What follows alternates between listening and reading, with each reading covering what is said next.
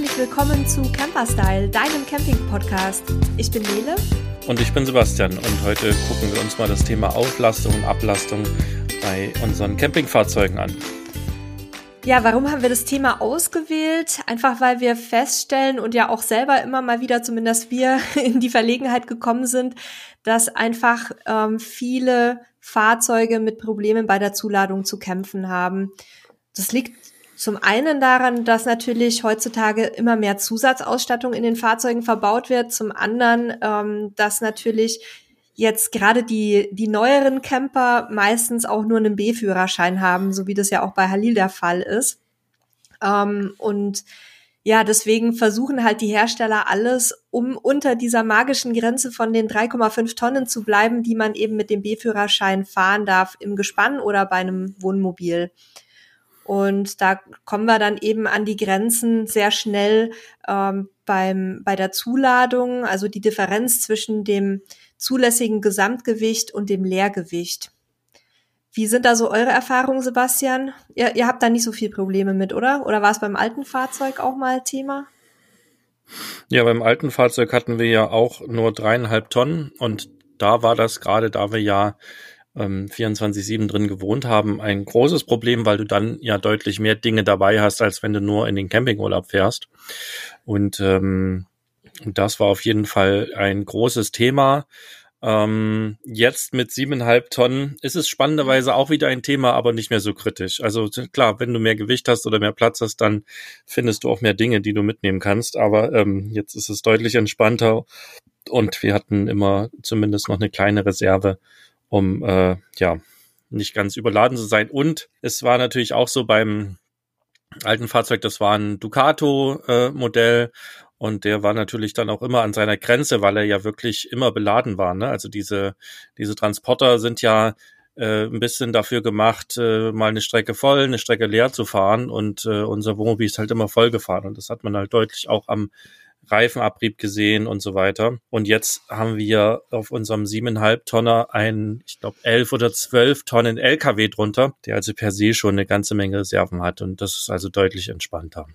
Ja, also wir selber hatten vor allem auch beim alten Wohnwagen das Problem, weil wir da auch, also der war zwar auch ein bisschen aufgelastet, aber war ja auch ein relativ kleines Modell und wir hatten halt damals nicht so wahnsinnig viel Ahnung, als wir den gekauft haben und dachten, ja, da können wir alles reinpacken und haben dann gemerkt, dass wir halt äh, eine sehr lange Strecke sehr überladen unterwegs waren. Und jetzt bei unseren neuen Modellen haben wir direkt auf 1,7 Tonnen auflasten lassen. Das heißt, wir haben jetzt irgendwie 500 Kilogramm Zuladung. Wir kennen aber halt auch persönlich und aus den äh, aus der Community, aus unserer Camping-Einsteigergruppe Leute, die halt sich echt ein Fahrzeug gekauft haben, Wohnmobil oder Wohnwagen, wo sie nicht mal mehr 100 Kilo zuladen konnten. Und dabei muss man eben bedenken, dass die 100 Kilo ja alles beinhalten, was irgendwie noch zusätzlich in das Fahrzeug reinkommt. Also jede Gabel, jedes Messer, jedes Buch, jede Klamotte, ähm, Zusatzausstattung, die teilweise halt noch nicht im Leergewicht mit eingerechnet ist, Campingmöbel, Markise, Rangierantrieb, was auch immer. Gasflasche, Wasservorräte. Und da sind die 100 oder auch 200 Kilo halt sehr schnell ausgereizt. Und deswegen wollen wir euch heute mal die ganzen verschiedenen Varianten der Auflastung vorstellen. Wir gucken uns aber auch die Ablastung an. Die kann nämlich auch für manche Camper eine interessante Option sein. Ähm, wir sprechen einmal so ein bisschen über Kosten und über die Vor- und Nachteile von Auflastung und Ablastung. Und ganz am Ende verraten wir euch auch noch, wie man relativ effizient Gewicht sparen kann, weil dann könnt ihr euch vielleicht auch das Geld für eine Auflastung sparen, wenn alles gut geht. Ja, aber zunächst vielleicht, ja, beginnen wir mit der Auflastung, oder? Wie so oft noch einen Schritt äh, zurücktreten und äh, nochmal ganz kurz auf das Thema Gewicht generell schauen. Also wenn ihr vorhabt, euch ein Fahrzeug zu kaufen, dann lasst euch von den bunten Verkaufsprospekten und den tollen Zahlen nicht täuschen. Häufig sind die Gewichtsangaben Serienangaben und sobald ihr halt irgendwelches Zubehör mit an euer Fahrzeug rankauft sozusagen, wird's äh, schwerer und gleichzeitig die Zuladung geringer. Ähm, und alles, was unter dreieinhalb Tonnen ist, da solltet ihr wirklich extrem gut aufpassen. Gerade bei den bei den integrierten äh, und äh, vor allen Dingen voll integrierten und Alkovenfahrzeugen müsst ihr da echt gucken, ähm, um im Zweifel die Dinge auch mal mal konkret wiegen lassen. Und 100 Kilo Zuladung, die es wirklich bei Neufahrzeugen teilweise gibt, sind ein Witz. Ähm, noch eine Markise dran, noch ein Solar drauf und ähm, ihr könnt eigentlich nur noch ein, ein Handtuch und ein, ein Bettlaken mitnehmen. Und das ist ein ganz klein wenig übertrieben, aber ziemlich nah an der Wahrheit so übertrieben ist es gar nicht, weil wir tatsächlich ähm, konkret auch von Fällen gehört haben, wo, wo nicht mal mehr der, der äh, Ehe- oder Reisepartner mitfahren hätte können im Wohnmobil. Also von daher, das äh, ist wirklich ein, ein ganz, ganz wichtiger Punkt beim Fahrzeugkauf. Und wenn ihr jetzt schon ein Fahrzeug habt oder auch ein gebrauchtes anschaffen wollt, dann wäre mein Tipp erstmal auf die Waage fahren. Da stellt euch jetzt die Frage, äh, ja, habe ich jetzt nicht zu Hause, was mache ich denn? Und da gibt's relativ einfache Tricks. Ähm, guckt mal, ob ihr einen Reifeisenmarkt in der Nähe habt das sind so diese, diese Landwirtschaftsmärkte, wo, wo äh, man Baumittel, aber auch eine ganze Menge für die Landwirtschaft einkaufen kann. Die haben Normalfall immer eine Waage. Ähm, ihr könnt auf den Schrottplatz fahren, ihr könnt auf den ähm, Sperrmüll fahren, also ähm, manchmal hat sogar ein Betonwerk oder ein Kieswerk eine Waage. Also guckt mal ein bisschen, ähm, die sind zwar alle nicht dafür da, um Wohnmobile zu wiegen, ähm, aber im Normalfall kann man da hinfahren und wenn man freundlich fragt und vielleicht noch einen Fünfer in die Kaffeekasse äh, wirft, dann kann man sich dort wiegen lassen. Manchmal muss man auch einen Fünfer bezahlen. Also wir hatten es auch schon, dass der, äh, ich glaube, wir waren im Reifeisenmarkt und der hat halt gesagt, du, ich kann euch nicht kostenlos wiegen, ich muss da immer was abrechnen. Und dann das hat halt einen Fünfer gekostet. Ist auch okay. Ähm, auch mancher TÜV, manche DEKRA, manche, äh, wie sie alle heißen, es gibt noch mehr von diesen Untersuchungsgesellschaften, haben auch Wagen. Also es gibt erstaunlich viele. Und wenn man da einfach mal ein bisschen rumguckt, findet man eigentlich immer im Umkreis irgendwas, wo man mal hinfahren kann und sein Fahrzeug wiegen kann. Und achtet dann drauf, dass ihr, wenn ihr das schon macht, nicht nur das Gesamtgewicht wiegt, sondern auch seht, dass ihr die Achslasten einmal wiegen lasst. Also dass ihr dann halt auch wirklich wisst, wie viel ihr also bei einem Wohnwagen mit einer Achse ist das natürlich nicht möglich, aber bei einem Campingfahrzeug oder ähm, also bei einem Wohnmobil konkret, äh, da, dass ihr wirklich auch mal beide Achsen wiegen lasst und vorher fragt, ob das geht. Und im Zweifel fahrt ihr halt nur mit einer Achse drauf, dass ihr auch wisst, wie die Achslasten sind.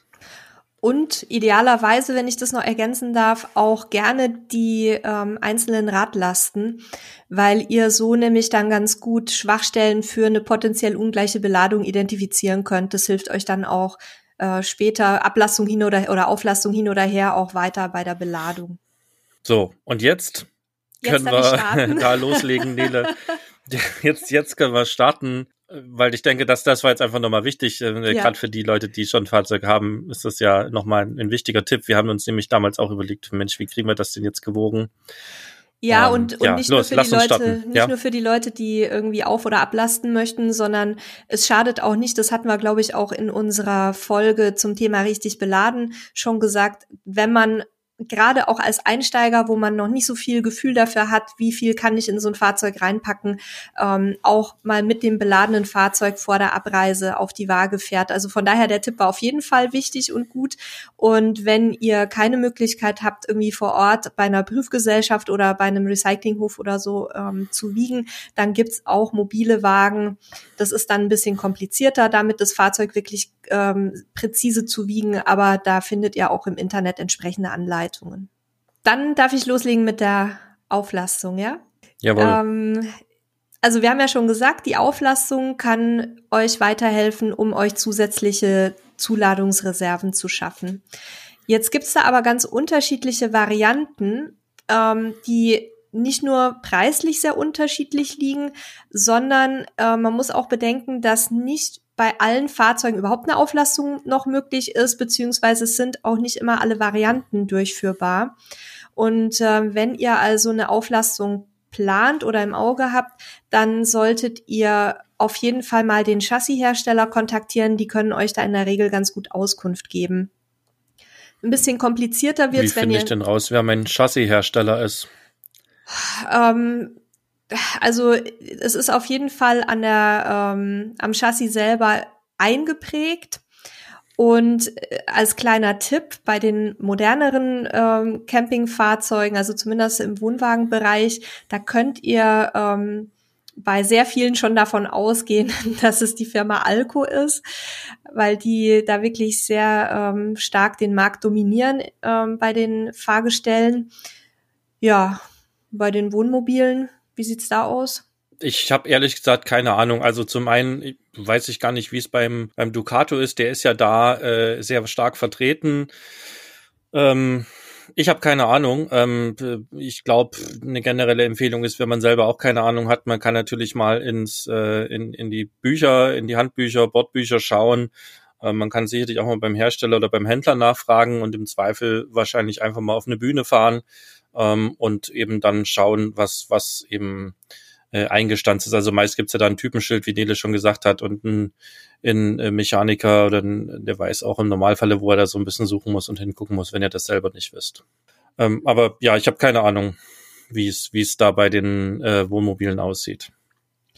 Auf jeden Fall ist es sowieso in, äh, sinnvoll, sich erstmal umfassend zu informieren und sich auch beraten zu lassen, weil diese ähm, verschiedenen Auflastungsstufen die können sehr, sehr teuer werden und vielleicht braucht ihr die auch gar nicht unbedingt, weil ja mit jeder Auflastungsstufe auch eine unterschiedliche Gewichtserhöhung möglich ist. Ähm, um das mal prüfen zu lassen, braucht ihr in der Regel eine Kopie der Zulassungsbescheinigung und dann natürlich die genaue Modellbezeichnung des ähm, Aufbauherstellers. Manchmal auch noch eine, die sogenannte Zeichnungsnummer des Chassis, aber da können euch, wie gesagt, auch die Fachwerkstätten weiterhelfen.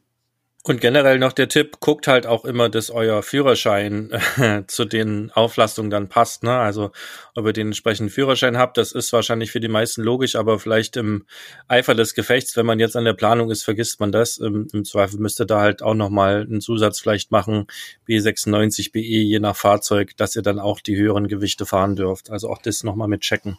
Also vielleicht machen wir da noch einen kurzen Einschub. Ähm, der B-Führerschein geht ja, wie wir vorhin schon gesagt hatten, bis maximal 3,5 Tonnen, sowohl für einzelne Fahrzeuge als auch für ähm, ein Wohnwagengespann. Wenn ihr den B96 habt, das ist eigentlich kein Führerschein, sondern nur eine Schlüsselzahl, eine sogenannte, also eine Erweiterung des B-Führerscheins. Damit dürft ihr dann Gespanne bis 4,25 Tonnen fahren und mit BE könnt ihr eine Kombination aus 3,5 Tonnen ähm, Zugfahrzeug und 3,5 Tonnen, also bis zu 3,5 Tonnen Anhänger fahren. Also vielleicht nochmal so als kleine Auffrischung eurer, ähm, eures Fahrschulwissens. Und diese Erweiterungen, die decken das meiste eigentlich ab, was so an Fahrzeugen und Gespannen unterwegs ist. Da können wir in den Shownotes auch nochmal unsere Artikel zu verlinken. Wir ja, haben da einen Artikel zu den Führerscheinen fürs Wohnmobil, für den Wohnwagen. Da haben wir das auch nochmal alles beschrieben, was ihr beachten müsst und so weiter und so fort. Die werden wir nochmal mit in den Shownotes verlinken. Ja, das ist wichtig. Dann könnt ihr euch da nochmal ein bisschen schlau machen. Ja, dann kommen wir zur einfachsten Variante der Auflastung. Das ist die sogenannte Dokumentenauflastung. Ähm, wie der Name schon vermuten lässt, kommt diese Auflassung ohne technische Eingriffe am Fahrzeug aus. Hier, werd, hier werden nur Änderungen in den Fahrzeugpapieren eingetragen. Ähm, dass das überhaupt möglich ist, liegt daran, dass die Fahrgestelle von Wohnmobilen und Wohnwagen häufig ab Werk für höhere Gewichtsgrenzen ausgelegt sind, aber dass man bei der Zulassung, also dass der Hersteller bei der Zulassung die niedrigeren Werte eintragen lässt, eben um diese Geschichte mit dem B-Führerschein zu ermöglichen ähm, oder auch um die Anhängelasten der Zugfahrzeuge nicht zu überschreiten, weil da ne, normale Pkw haben ja auch nicht unbegrenzte Anhängelasten. Ähm, um diese Dokumentenauflassung machen zu lassen, braucht ihr eigentlich nur eine Unbedenklichkeitsbescheinigung des Herstellers und dann könnt ihr das Fahrzeug bei einer Prüfstelle vorstellen, also TÜV, DEKRA und wie sie alle heißen. Die müssen dann quasi diese äh, Papieränderung abnehmen und dann geht ihr damit mit der Bescheinigung einfach zur Zulassungsstelle und lasst die Änderung da eintragen. Ähm, das ist eine sehr günstige Variante. Die kostet so ab circa 200, ich habe auch zwischendurch mal gelesen, so bis 300 Euro. Dafür ist aber natürlich auch der Zulassungs Zuladungsgewinn in der Regel eher überschaubar. Also man rechnet da so mit bis zu 100 Kilogramm ähm, maximalen Zulad Zuladungsgewinn. Also heute habe ich echt Probleme mit dem Wort Zuladung. Ähm, da musste mich dann Zuladung. immer unterstützen. Geht. Zuladung. Geht's. Jetzt geht's. Zuladungsgewinn. So. Genau, also das ist die, die Variante, die man als erstes mal prüfen kann. Wir können hier auch nochmal einen Einschub machen. Du hast nämlich gerade nochmal so in einem Nebensatz etwas angesprochen, was aus meiner Sicht auch sehr wichtig ist, wenn wir über das ganze Thema sprechen, nämlich gerade wenn wir über die ähm, äh, Auflastung von Wohnwagen sprechen, ist nämlich das äh, die verschiedenen Limits, die es da gibt vom Zugfahrzeug. Und da bist du ja mal große Expertin drin. Was sind denn da die Sachen, auf die man achten sollte? Ja, also in erster Linie natürlich die Anhängelast, weil das Zugfahrzeug muss den Anhänger ja auch ziehen dürfen. Da würde ich jetzt aber ehrlich gesagt nicht näher einsteigen, weil das ist wieder eine ganze Wissenschaft für sich. Da packe ich euch auch einen Link in die Show Notes zu dem Thema. Vielleicht machen wir auch mal einen eigenen Podcast dazu, weil es da auch allerhand zu beachten gibt mit unterschiedlichen Steigungsniveaus äh, und so weiter. Und ähm, das andere Thema beim Zugfahrzeug ist immer die Stützlast. Also das ist quasi die Last, die auf die Anhängekupplung des Zugfahrzeugs drückt, wenn der Wohnwagen angekuppelt und beladen ist. Und da kommen sehr viele Fahrzeuge an ihre Grenzen. Ähm, bei Pkw hat man in der Regel so irgendwas zwischen 50 und 70 Kilogramm, bisweilen auch 80, aber über 80 ist dann schon eher selten, eher so bei, bei Geländewagen zu finden. Und je nachdem, wie ein Wohnwagen gebaut ist, habe ich halt das Problem, dass der vielleicht ein bisschen buglastig ist und wenn ich dann noch Gas in den Deichselkasten packe, dann ähm, wird die Stützlast schon überschritten. Und wenn ich manchmal sehe, dass Leute E-Bikes auf der Deichsel transportieren, dann kriege ich immer Gänsehaut, weil ich denke, dass ganz viele das irgendwie nicht so ganz im Blick haben. Ähm, wenn man die Stützlast permanent überschreitet, dann kann es halt äh, nicht nur Probleme geben mit dem Zugfahrzeug, also mit ne, das, die, die Anhängekupplung ist ja nicht umsonst für ein Gewicht für eine Gewichtsgrenze zugelassen nur, ähm, sondern man äh, kann auch die Fahrstabilität des Gespanns negativ beeinträchtigen. Gleiches gilt übrigens, wenn die Zulassung nicht ausgereizt ist. Also wenn ich jetzt irgendwie 70 Kilo haben darf und ich pack da nur 20 drauf, dann ähm, kann es passieren, dass der Wohnwagen hinten eben ziemlich stark zu schwänzeln anfängt, auch mit entsprechenden gefährlichen Folgen wie Unfällen, Kippen äh, oder dass es das ganze Zugfahrzeug mit dem Anhänger dann von der Straße bimst. Und deswegen sollte man halt die, Zula die Stützlast auch immer im Auge behalten da würde ich aber auch gerne nochmal auf unsere Folge richtig beladen verweisen. Ich glaube, da sind wir ein bisschen näher auf das Thema Stützlast auch eingegangen. Also so schwer dir das Wort Zuladungsgewinn heute fällt, aber so kreativ bist du auch bei deiner anderen Wortwahl. Bimsen und Schwänzeln. Super. Ich kann vielleicht daran liegen, dass ich heute ein bisschen schlecht geschlafen habe und ähm, die richtigen Worte nicht immer so ganz äh, sofort verfügbar sind. Ich hoffe, ihr seht's mir nach. Das war der kurze Einschub äh, zum äh, Thema Anhängelast, Stützlast und so weiter. Ähm, ja, es ist tatsächlich ein komplexes Thema. Da frage ich auch immer Nele, wenn ich da eine Frage habe, weil ich ja Gott sei Dank keinen Wohnwagen habe und es auch nicht so genau wissen muss. Ähm, jetzt wird's bei den Auflastungen oder den Zuladungsgewinnen etwas schwieriger, die zu gewinnen. Ähm, jetzt gehen wir dahin, wo wir auch was am Fahrzeug verändern müssen. Ähm, meines Wissens nach ist so das nächste Thema, was man machen kann, ähm, halt die, die Federung ähm, oder die Federsysteme entsprechend aufzurüsten und wahrscheinlich meistens auszutauschen. Ne?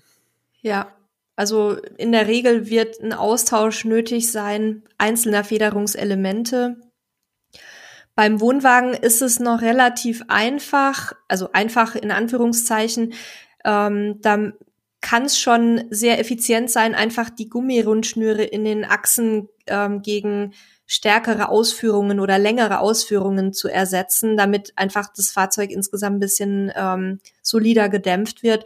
Da solltet ihr auch euch mal beim Chassishersteller erkundigen, welche Möglichkeiten es da gibt, weil das dann halt auch ein bisschen kostengünstiger ist, als wenn man dann direkt irgendwie ganze Fahrgestellkomponenten austauschen muss. Beim Wohnmobil wird es etwas komplexer, äh, beziehungsweise da stehen auch mehr Varianten zur Verfügung. Man kann zum Beispiel Zusatzfederungen einbauen. Da gibt es auch Möglichkeiten, nur an der Vorder- oder nur an der Hinterachse ähm, zusätzlich nochmal nachzurüsten. Oder man tauscht halt das komplette vorhandene Federsystem aus. Und man weiß, dass schon höherwertige Blatt- oder Schraubfedern ähm, die Zuladung deutlich erhöhen können. Aber wer es halt richtig komfortabel und ähm, auch von der Fahrstabilität her noch ein Stück toller haben möchte, ähm, kann dann auf die sogenannten Vollluftfederungen ausweichen. Da habe ich dann nämlich neben der gesteigerten Zuladung auch noch mehr Bodenfreiheit durch diese spezielle Bauweise.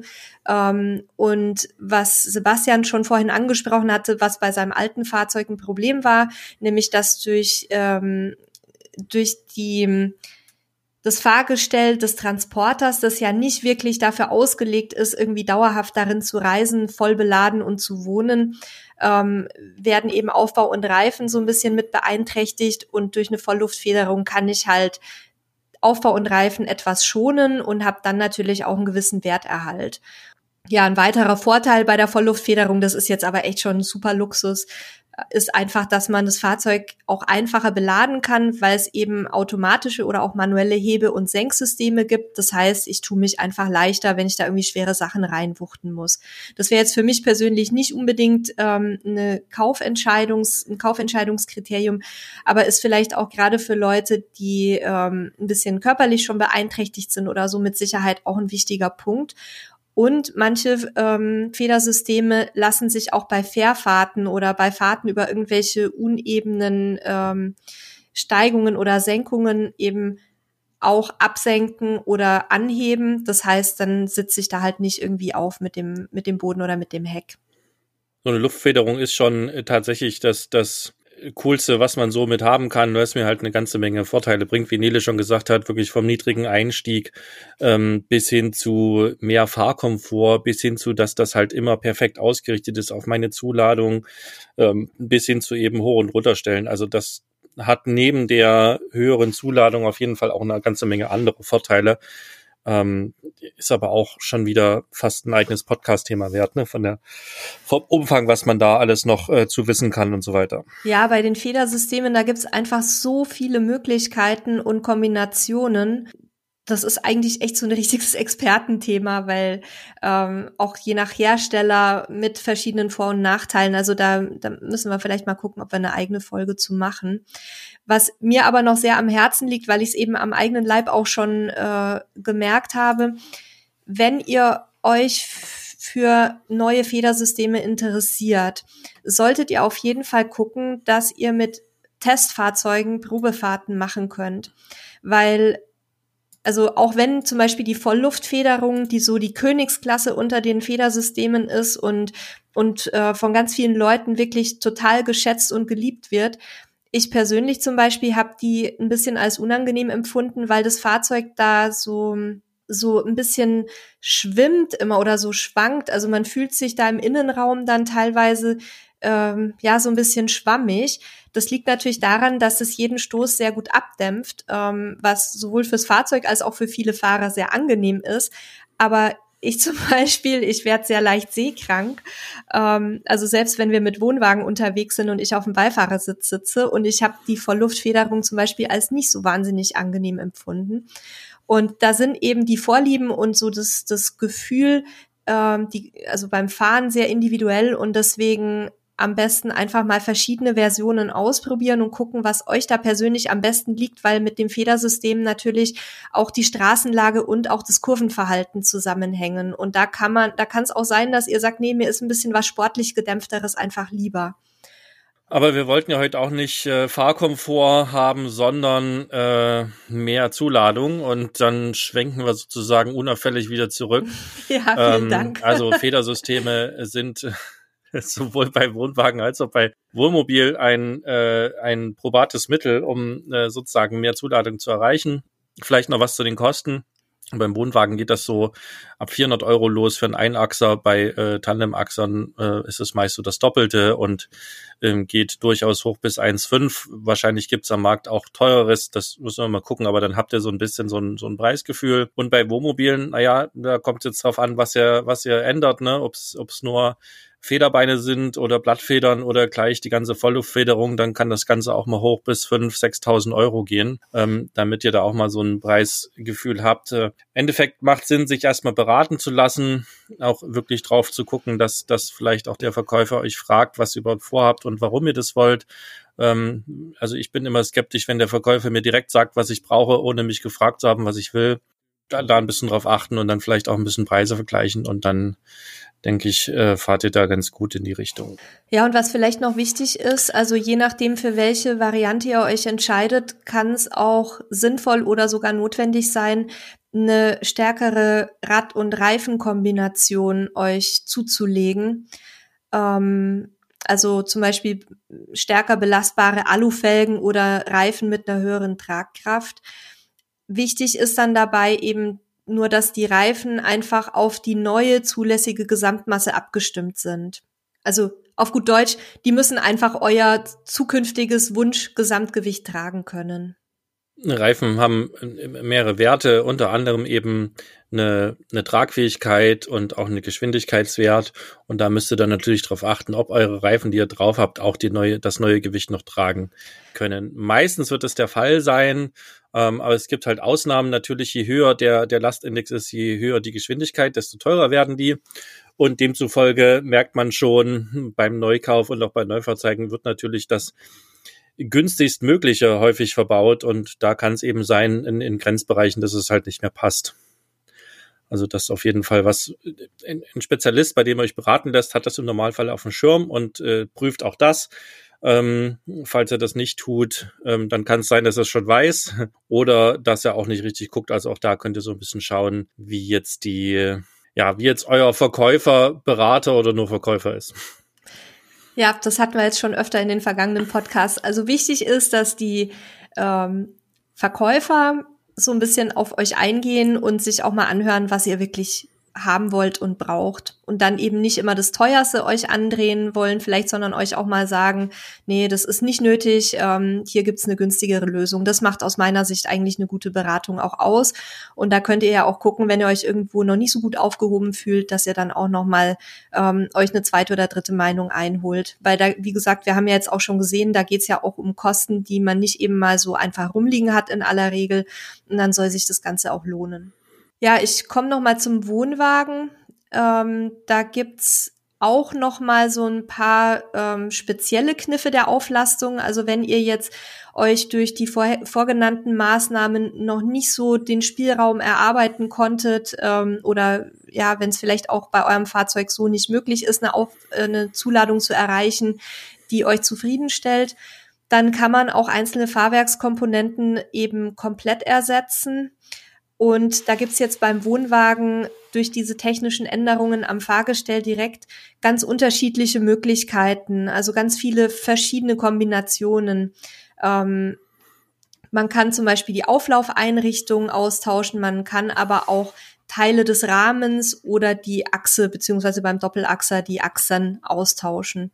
Und so Kombinationsmöglichkeiten, die da gerne genommen werden, ist zum Beispiel die Achse auszutauschen und einzelne Rahmenteile oder die Achse plus Bremse und Auflaufeinrichtung oder eben die Achse und ähm, die Dämpfer. Und je nachdem, für welche Version ihr euch dann entscheidet, kostet halt so eine einfachere Ausführung ungefähr so circa 1000, 1500 Euro. Wenn ich jetzt Achse und Rahmenteile austausche, dann kann ich auch beim Wohnwagen durchaus bei ungefähr 3000 Euro landen. Ja, mir fällt jetzt wieder in, in Einschub ein. Gerne. ähm, ich kann ja, also ich muss ja irgendwie auch rausfinden, wie viel Gewicht brauche ich denn eigentlich. Ne? Und jetzt könnte ich natürlich sagen, ich belade meinen Wohnwagen mal voll und dann fahre ich mal auf die Waage. Dabei ist natürlich das Risiko groß, dass ich über oder das Risiko besteht, dass ich überladen dahin fahre, was ich ja so gesehen nicht darf. Ähm, deswegen kann man auch einfach das, das Fahrzeug, also nicht den Wohnwagen aus Wohnmobil leer wiegen und dann einfach mal gucken, was möchte ich denn reinladen. Und die, die meisten von euch würden oder dürften eine Personenwaage zu Hause haben.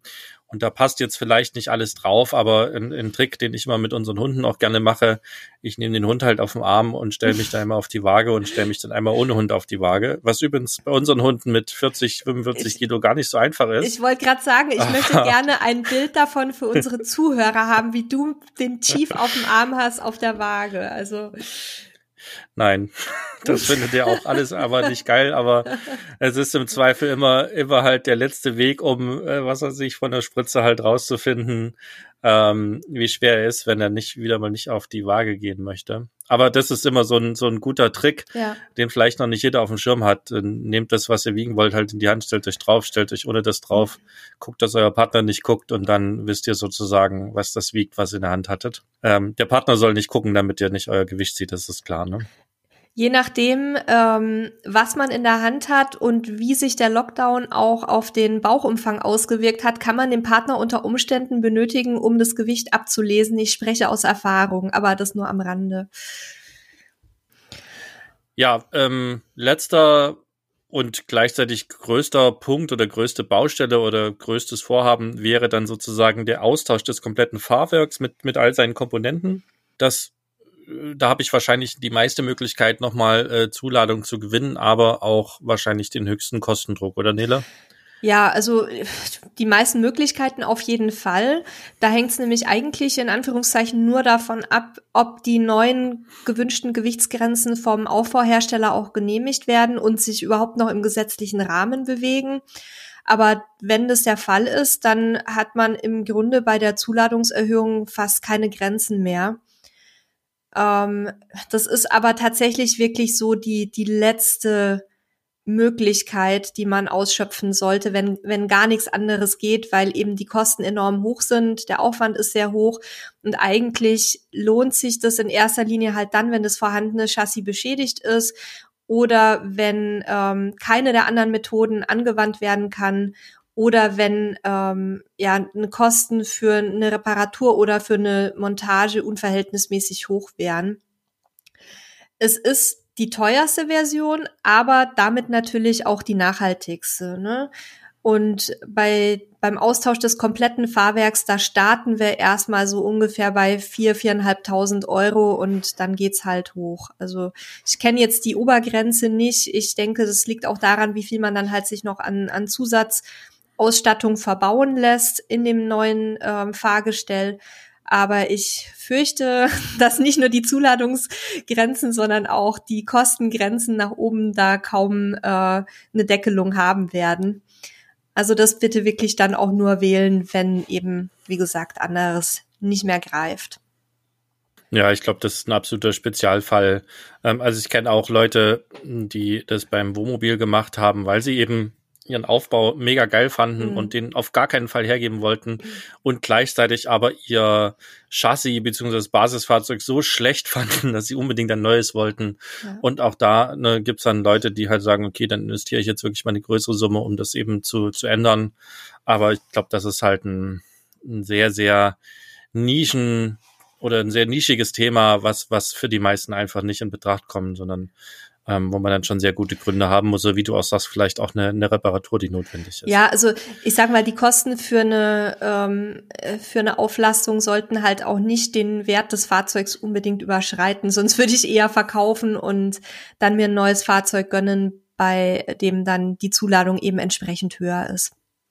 Auf jeden Fall. Okay, jetzt haben wir ähm, Gewicht zugewonnen und aufgelastet. Ähm, jetzt gibt's vielleicht auch den seltenen Fall, dass es mal andersrum sein muss, ähm, weil man sich vielleicht ein Fahrzeug gekauft hat und merkt, huch, passt nicht zum Führerschein. Okay, das passiert hoffentlich selten, weil ihr habt vorher euren Führerschein gecheckt. Oder aber man hat ein Fahrzeug und äh, die Kids sollen jetzt auch fahren, weil sie einen Führerschein haben und aber eben nicht mehr Klasse 3, sondern Klasse B haben. Ähm, das sind so vielleicht potenzielle Fälle. Ja, oder, oder beim Wohnwagen, wenn zum Beispiel die Anhängelast des Zugfahrzeugs Vielleicht kauft man sich mal ein neues Zugfahrzeug, wenn die nicht mehr passt. Oder wenn ich äh, merke, ich will doch eine 100er Zulassung haben. Ähm, da haben wir auch eine eigene Folge zugemacht. Da hört gerne mal rein, was die 100er Zulassung beim Wohnwagen ist. Die Betroffenen werden es wissen. Ähm, also wenn ich bis zu 100 kmh mit meinem Wohnwagengespann fahren möchte, muss ich bestimmte Voraussetzungen erfüllen. Und eine dieser Voraussetzungen ist eben, dass ähm, das Leergewicht des Zugfahrzeugs nicht ähm, unter dem zulässigen Gesamtgewicht des Wohnwagens liegen darf. Und auch da können tatsächlich einige wenige Kilo schon das Zünglein an der Waage sein. Deswegen ähm, kann das auch eine, ein guter Grund dafür sein, eben ähm, ein, ein Fahrzeug abzulasten. Es können aber aus meiner Sicht auch finanzielle Entscheidungen eine Rolle spielen. Ähm, ich denke da unter anderem auch an höhere Mautgebühren oder ähm, dass man mit einem Wohnmobil über 3,5 Tonnen in manchen Ländern wie Österreich zum Beispiel eine Mautbox benötigt. Und ähm, wenn es jetzt nicht um den Geldbeutel geht, sondern so um die um die Fahrpraxis, dann kann's auch, kann man sich auch unter Umständen daran stoßen, dass man halt an bestimmten Straßen, Brücken ähm, mit schweren Gespannen oder Fahrzeugen nicht mehr durchfahren darf oder dass ich bestimmte Geschwindigkeitsbegrenzungen als Womo-Fahrer oder Überholverbote für Lkw mit berücksichtigen muss. Also Gründe gibt sicherlich einige dafür. Nichtsdestoweniger ist tatsächlich der Fall, zumindest so wie ich das wahrnehme, eher selten. Aber auch hierfür gibt es eine Lösung und die ist im Grunde ähnlich der Dokumentenauflastung, nämlich eine Dokumentenablastung. Die ist also ähm, auch ohne technische Eingriffe am Fahrzeug möglich. Ähm, ich stelle mein Fahrzeug beim Prüfdienst vor und äh, brauche hier sogar in aller Regel noch nicht mal die Unbedenklichkeitsbescheinigung des Herstellers, wie bei der Auflastung logischerweise, weil ne, weniger Gewicht kann ich ja immer reinpacken. Ich würde es aber trotzdem mal im Auge behalten. Die kann nämlich sinnvoll sein, ähm, wenn man zum Beispiel neue Belastungsgrenzen für die Achsen definieren muss. Also ja, das ist aber, das wird euch dann auch der Prüfer sagen. Das müsst ihr jetzt nicht alles im Kopf behalten. Ihr müsst einfach wissen, diese Ablastung ist ähm, technisch nicht aufwendig und ähm, ist auch relativ kostengünstig. Okay, und ähm, ja, wie, wie ist dann die konkrete Umsetzung? Also zunächst muss ich mir die Leermasse und die Nutzlast anschauen.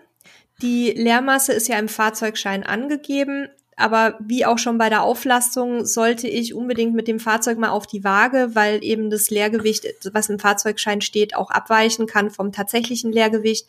Das können produktionsbedingte Schwankungen sein, das können, können aber auch ähm, nachträgliche, nachträgliche Zusatzequipment sein. Deshalb einmal selber sich ein Bild davon machen.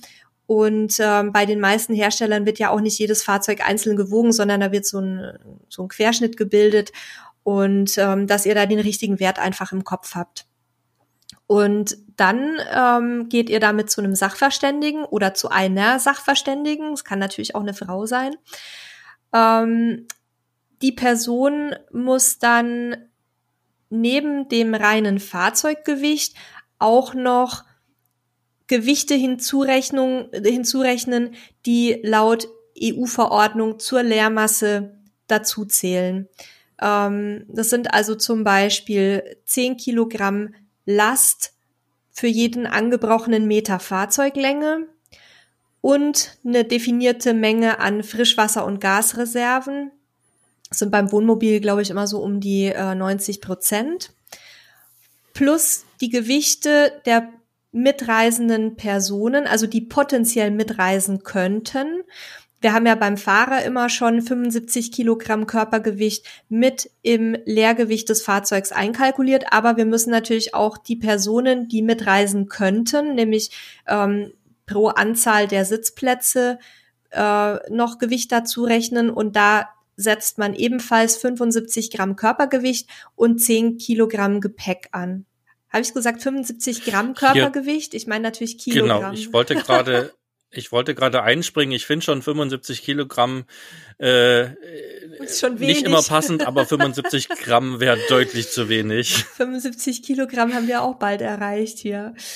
Ja, also für jeden eingetragenen Sitzplatz 75 Kilogramm Körpergewicht und 10 Kilogramm Gepäck zusätzlich zu dem Gewicht, was für den Fahrer schon in der Leermasse ähm, drin ist. Diese Werte werden dann addiert.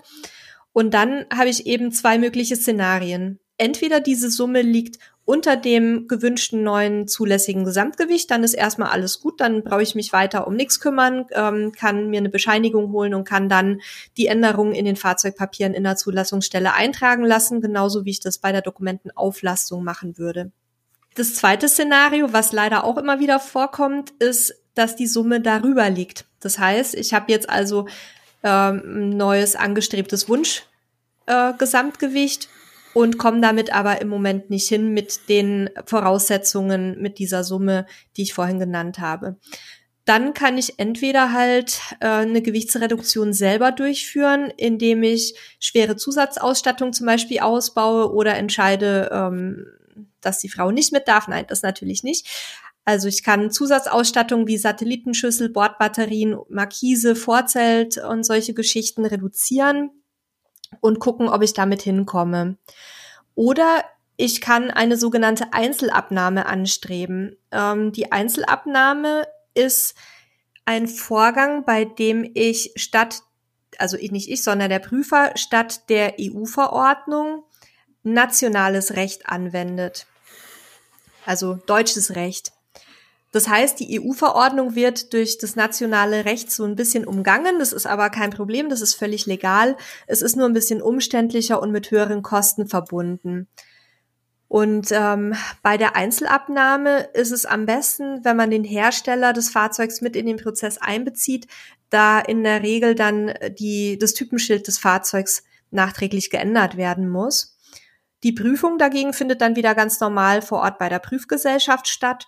Und auch hier erhalte ich am Ende eine Bescheinigung, die ich dann bei der Zulassungsstelle zur Änderung der Fahrzeugpapiere vorlegen muss. Okay, das ähm, ist also je nachdem einfach oder auch deutlich komplizierter. Genau. Was mir jetzt aufgefallen ist, ne, dass diese Standardkalkulation 75 Kilo plus 10 Kilogramm Gepäck natürlich extrem niedrig Total. sind. Also ähm, ich möchte jetzt keinem Fahrer oder keiner Fahrerin unterstellen, dass sie unbedingt über die 75 Kilo kommen. Ich komme auf jeden Fall drüber, da kann ich mich immer outen. Aber 10 Kilo Gepäck ist halt ein, ein etwas schwereres Handgepäckstück, ja, was man bei vielen Flügen mitführen darf. Mhm. Ähm, das ist nicht wirklich viel, wenn ihr bedenkt, dass ihr ja eigentlich auch Bettwäsche und so eine Geschichten dabei habt und Handtücher beim, wenn ihr mit Wohnmobil oder Wohnwagen verreist, ähm, sind 10 Kilogramm halt extrem wenig. Und dann merkt ihr auch, warum diese 100 Kilo Leergewicht, die bei manchen Fahrzeugen sind, einfach überhaupt nicht passen für die Praxis, ähm, weil ihr nehmt ja nicht nur diese 10 Kilo Max, sondern man hat meist deutlich mehr alleine an, an Klamotten und Bettwäsche dabei. Jetzt kann ich auch mal klug scheißen, äh, Sebastian. Du meinst natürlich nicht 100 Kilogramm Leergewicht, sondern 100 Kilogramm Zuladung. Yay! Das stimmt, da hast du recht. Ja, ich habe gut aufgepasst. Ähm, also ja, aber ihr sehr gut, danke. Deswegen machen wir das ja auch zu zweit. ähm, aber da seht ihr schon, dass diese diese 10 Kilo halt äh, vorne und hinten einfach nicht ausreichen, ähm, weil das ist halt wirklich Verreisen mit Handgepäck und das hat beim Camping halt einfach nicht hin. Ja, wollen wir noch mal kurz zusammenfassen, bevor wir zu unseren Tipps zum Gewichtssparen kommen. Ähm, vielleicht noch mal eben die Vor- und Nachteile von Auflassung und Ablassung einmal im Überblick. Ja, ich kann ja mal anfangen. Die Vorteile sind halt, also je nachdem, ob Auf- oder Ablastung, ähm, ihr könnt halt im Normal oder ihr könnt halt euer Fahrzeug unter Umständen an euren Führerschein anpassen. Ich persönlich würde mir das aber immer ähm, genau überlegen, ob es nicht manchmal auch sinnvoll ist, einfach nur ein äh, eine Führerscheinerweiterung oder ähnliches durchzuführen. Also das, man sollte auch mal aus dieser Sicht denken. Das heißt nicht, dass das immer sinnvoll ist, aber ne, würde ich auf jeden Fall mal drüber nachdenken. Ähm, das kann auch verschiedene andere Vorteile haben. Ähm, ja, je nach eurem Reiseverhalten natürlich auch und äh, je nach eurem Fahrzeug. Also das Auf- und Ablastung ist immer eine sehr individuelle Geschichte. Ähm, ich, ich glaube nicht, dass man da großartig rangeht mit, ich brauche jetzt mal eine Auf- oder eine Ablassung, sondern es ist eher so, dass man merkt, okay, Fahrzeug gewogen, ähm, entweder leer mal gewogen oder voll gewogen und gemerkt, oh, das reicht überhaupt nicht. Und dann muss man sich halt Gedanken machen. Also der Vorteil ist einfach bei einer Auflastung, ich kann halt mehr mitnehmen. Und das, das bringt es, glaube ich, ganz gut auf den Punkt. Ich kann mehr mitnehmen und, und also wenn es jetzt nicht eine reine Dokumentenauflastung ist, ich kann mehr mitnehmen und ich schone auch Aufbau und Reifen damit, indem ich halt ähm, ja eine stärkere Basis schaffe bei meinem Fahrzeug. Das ist, glaube ich, auch ein ganz wichtiger Punkt.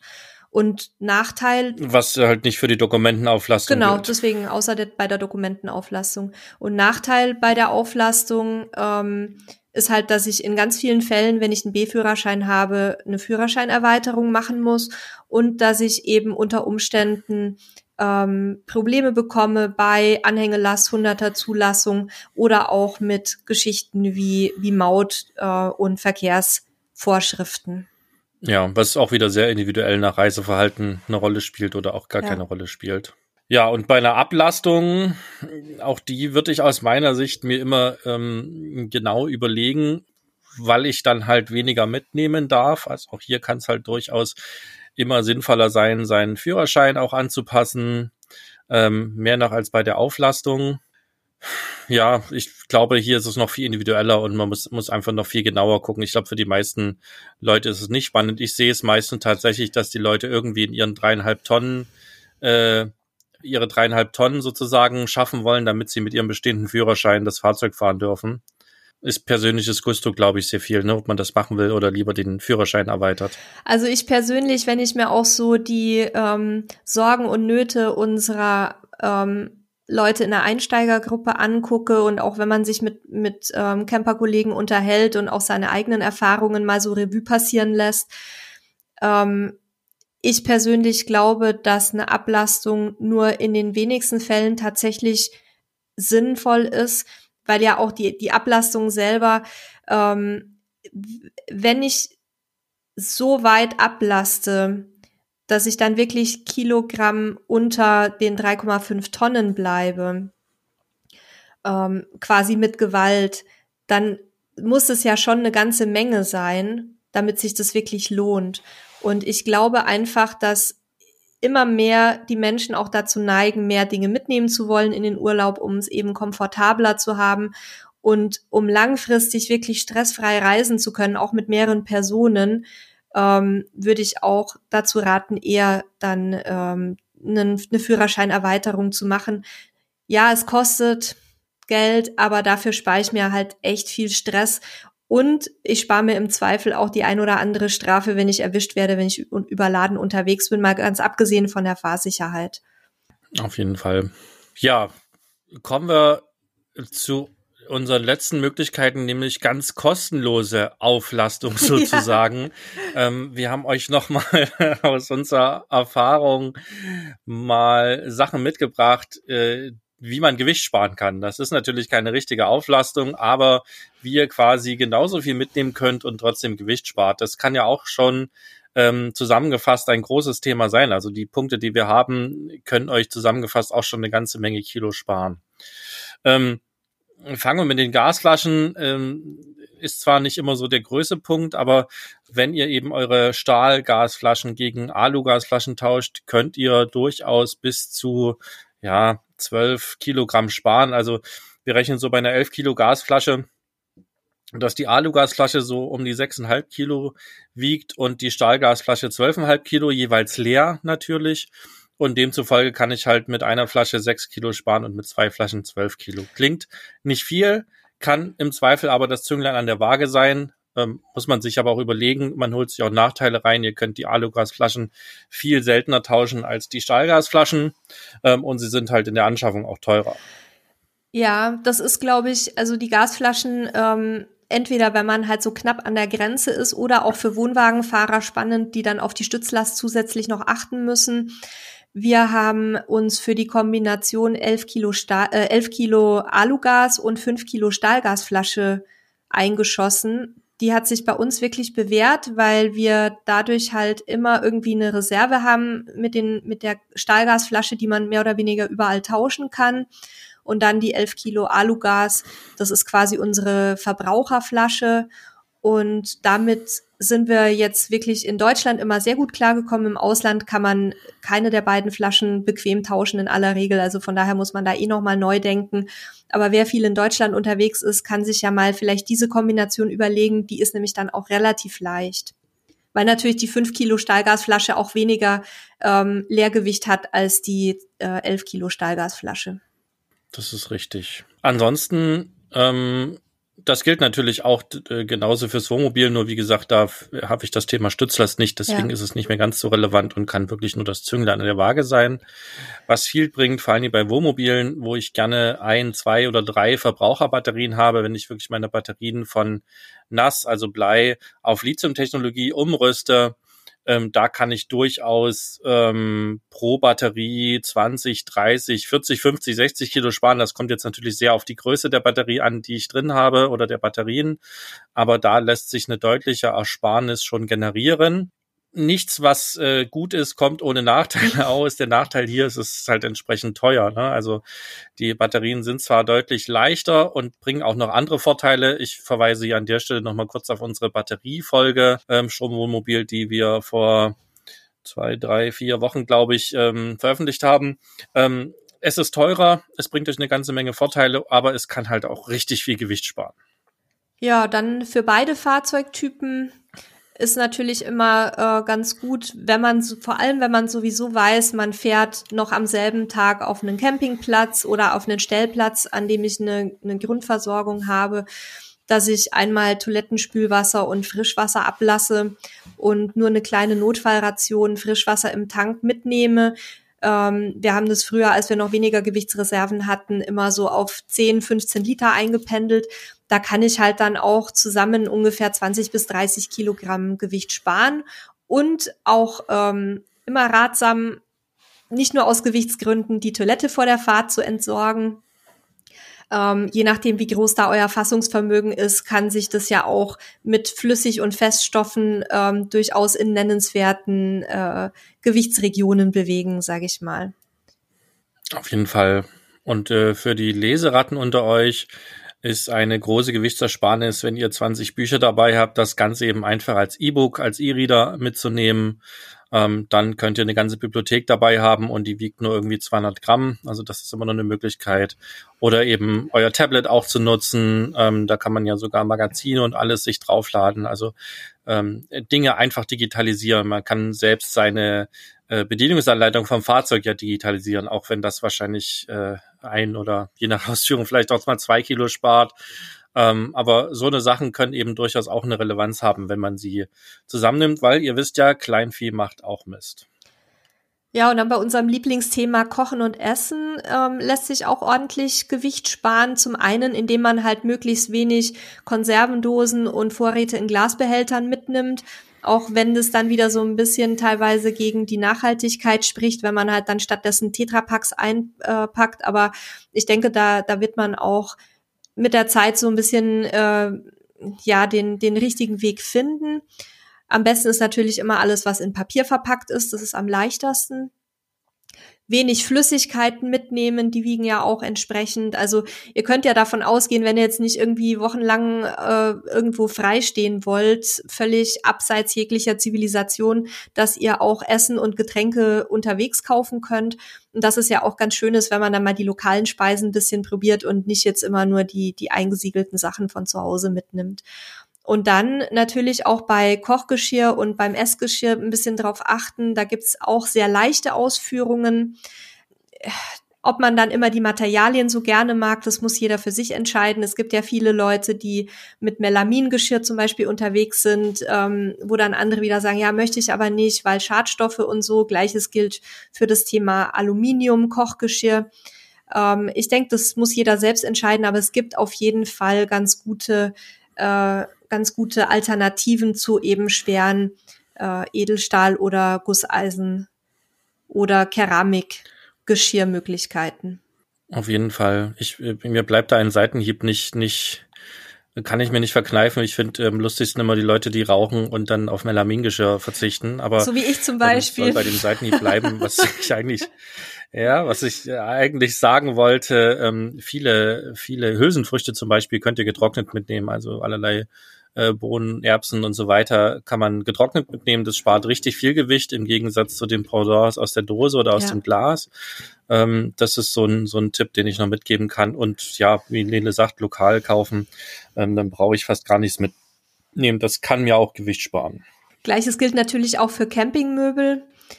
Ähm, wir sehen immer wieder Leute, die quasi einen kompletten Familiensatz Campingstühle und Liegen und so weiter dabei haben, weil äh, sie sind zwar nur zu zweit unterwegs, aber es könnte ja mal jemand zu Besuch kommen. Das ist zwar schön und auch sehr gastfreundlich, aber kostet natürlich Platz und ähm, Gewichtsreserven. Und wenn ihr auf Campingplätzen oder Stellplätzen unterwegs seid oder überhaupt im Urlaub seid mit äh, Wohnmobil oder Wohnwagen, könnt ihr fast sicher davon ausgehen, dass Leute, die ihr dort kennenlernt, also die selber auch mit Campingfahrzeugen unterwegs sind, schon fast automatisch ihre eigenen Sitzgelegenheiten mitbringen, wenn sie eingeladen werden. Weil ja jeder weiß, dass man äh, in der Regel nur die Anzahl an, ähm, an Sets dabei hat, wie Personen an Bord sind. Also wenn ihr zu zweit unterwegs seid, ein Campingstuhl pro Person und ein leichter Tisch reicht aus meiner Sicht völlig aus. Oder wie siehst du das? Ihr seid ja auch immer recht gesellig unterwegs. Ja, wir hatten auch am Anfang zwei Stühle mehr, als wir Personen waren, aus dem gleichen ja. äh, Grund. Haben wir nie gebraucht. Äh, einen Stuhl haben wir irgendwann dann getauscht gegen Schnaps. da war einem, den wir getroffen haben, sein Stuhl abhanden gekommen und er hatte äh, noch eine ganze Menge irgendwie, äh, ich glaube, Unterberg dabei. Ähm, da haben wir quasi Campingstuhl gegen Unterberg getauscht und den Unterberg konnte ich dann auf einem anderen Platz gegen Bier tauschen. So, ähm, okay. Ich wollte schon sagen. ähm, also es war gut, dass wir einen mehr dabei hatten. Aber ja, im, im Endeffekt hat jeder Camper seine Möbel dabei und dann brauchen wir eigentlich nichts für Gäste mitnehmen. Und wenn doch mal Gäste kommen, findet sich auch immer irgendein anderer Platz die keine Stühle dabei haben. Als kleiner Tipp noch, wenn ihr euch auch gerne mal auf eine Sonnenliege haut, ähm, dann braucht ihr nicht Stühle und Sonnenliege zwangsläufig mitnehmen für jeden, sondern es gibt äh, spezielle Campingstühle, wo man so eine Beinauflage mit einhaken kann. Das heißt, ihr habt dann also nur eine, noch eine sehr leichte Ergänzung dabei. Das haben wir zum Beispiel uns auch gegönnt. Und ähm, das ist natürlich was anderes, als wenn ich nochmal zwei komplette oder vier komplette Möbelstücke mitnehme. Ja, und ansonsten beim Werkzeug, ähm, klar, manche Sachen brauchen wir vielleicht, also ein Hammer kommt häufig mal zum Einsatz oder vielleicht mal ein Schraubendreher, aber ansonsten, gerade bei neueren Fahrzeugen, braucht man ja eigentlich kein Werkzeug, ähm, weil im Zweifel gibt's einen Pannendienst. Ähm, und bei älteren Fahrzeugen weiß man auch meist, was gebraucht wird. Ähm, und bei einem Campingurlaub findet sich auch immer irgendjemand irgendwo, der Werkzeug hat und sei es der, der Platzbetreiber oder ähnliches. Also da könnt ihr auch sehr sparsam mit umgehen. Und wenn Werkzeuge, dann nimmt halt so Multifunktionswerkzeuge mit. Ähm, also der Letterman, ne, der ja schon ja, fast quasi der Gattungsbegriff legendär. ist für diese Multifunktionssachen oder ein Schweizer Messer. Also so eine Geschichten helfen euch dann, weil ihr sie halt an vielen Stellen benutzen könnt. Ähm, das wäre da auch unser Tipp und auch an an irgendwelchen Sprays an ähm, meistens reicht ähm, ähm, eine kleine Flasche WD40, eine kleine Rolle Panzertape und ein paar Kabelbinder und damit könnt ihr eigentlich auch fast alles reparieren. Ne? Ja, also Multifunktionswerkzeuge sind auf jeden Fall auch von mir ein heißer Tipp. Wir haben mittlerweile jeder eines, ähm, auch äh, von Letterman, weil wir da unterschiedliche Vorlieben auch haben, ähm, was die Ausstattung dieser Werkzeuge angeht. Aber damit machen wir tatsächlich fast alles. Also die sind, die sind so top, auch so mit, mit Schraubenzieher und Bitsets und so weiter.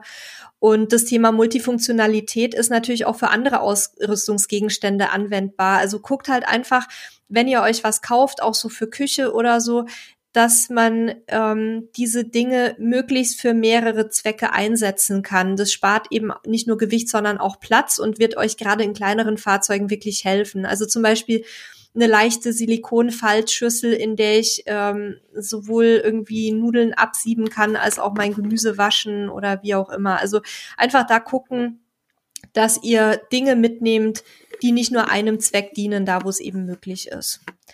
Und jetzt hattest du ja auch schon, Sebastian, das Thema äh, Panne am Fahrzeug angesprochen. Da sind wir ja so ein bisschen unterschiedlicher Meinung, was man da dabei haben sollte. Ich glaube, dein Favorite ist, das, ist das Pannenset, ne? Naja, es kommt ein bisschen drauf an. Also ähm, wir haben beim vorigen, beim jetzigen Fahrzeug immer einen Ersatzreifen dabei gehabt. Beim jetzigen wiegt der 80 Kilo. Ähm, beim vorherigen war nicht so schwer, weil es ein normaler Reifen war. Ich würde generell immer ein Pannenset mitnehmen. Das hilft mir in den meisten Fällen. Und wenn es mal nicht hilft, hat man, also haben wir zumindest eine Pannendienstmitgliedschaft. Ähm, der hilft mir auch. Und auch beim jetzigen Fahrzeug ähm, habe ich schon lange damit äh, gerungen, sozusagen das Ersatzrad zu Hause zu lassen. Das wird auch irgendwann rausfliegen, weil äh, der hat eben hinten eine Doppelachse, äh, beziehungsweise einen Doppelreifen, also Zwillingsbereifung und im, im Falle einer Panne kann ich da einen Reifen abnehmen, mhm. kann ihn nach vorne schieben ähm, und komme bis zur nächsten Werkstatt. Also das, das muss man ein bisschen gucken, aber meistens kann man sich den Ersatzreifen einsparen und äh, geht es ja nicht darum, den generell nicht mitzunehmen, sondern nur, wenn ihr Gewicht sparen wollt mag gewisse Nachteile haben und es, äh, wenn ihr den Fall habt, dass ihr ihn genau jetzt braucht, weil euch der Reifen eben geplatzt ist und ihr auch keine Schäden am Fahrzeug habt, ja, dann ist es halt gerade Pech, aber dann hat man ja auch noch den Pannenservice, der einem da weiterhelfen kann. Ne? Also wir sind Ersatzreifenverfechter.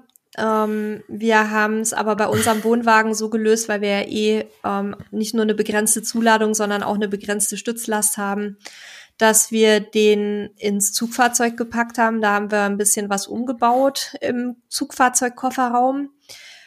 Ähm, wenn das bei euch nicht möglich ist und das Gesamtgewicht nicht das Problem ist, also die Zuladung, dann könnt ihr euch auch einen Ersatzradhalter mal angucken, ähm, ob der bei euch unter den Wohnwagen passt, damit man eben zumindest nicht das ganze Gewicht vorne im Gaskasten hat und dann die Stützlast quasi überschreitet.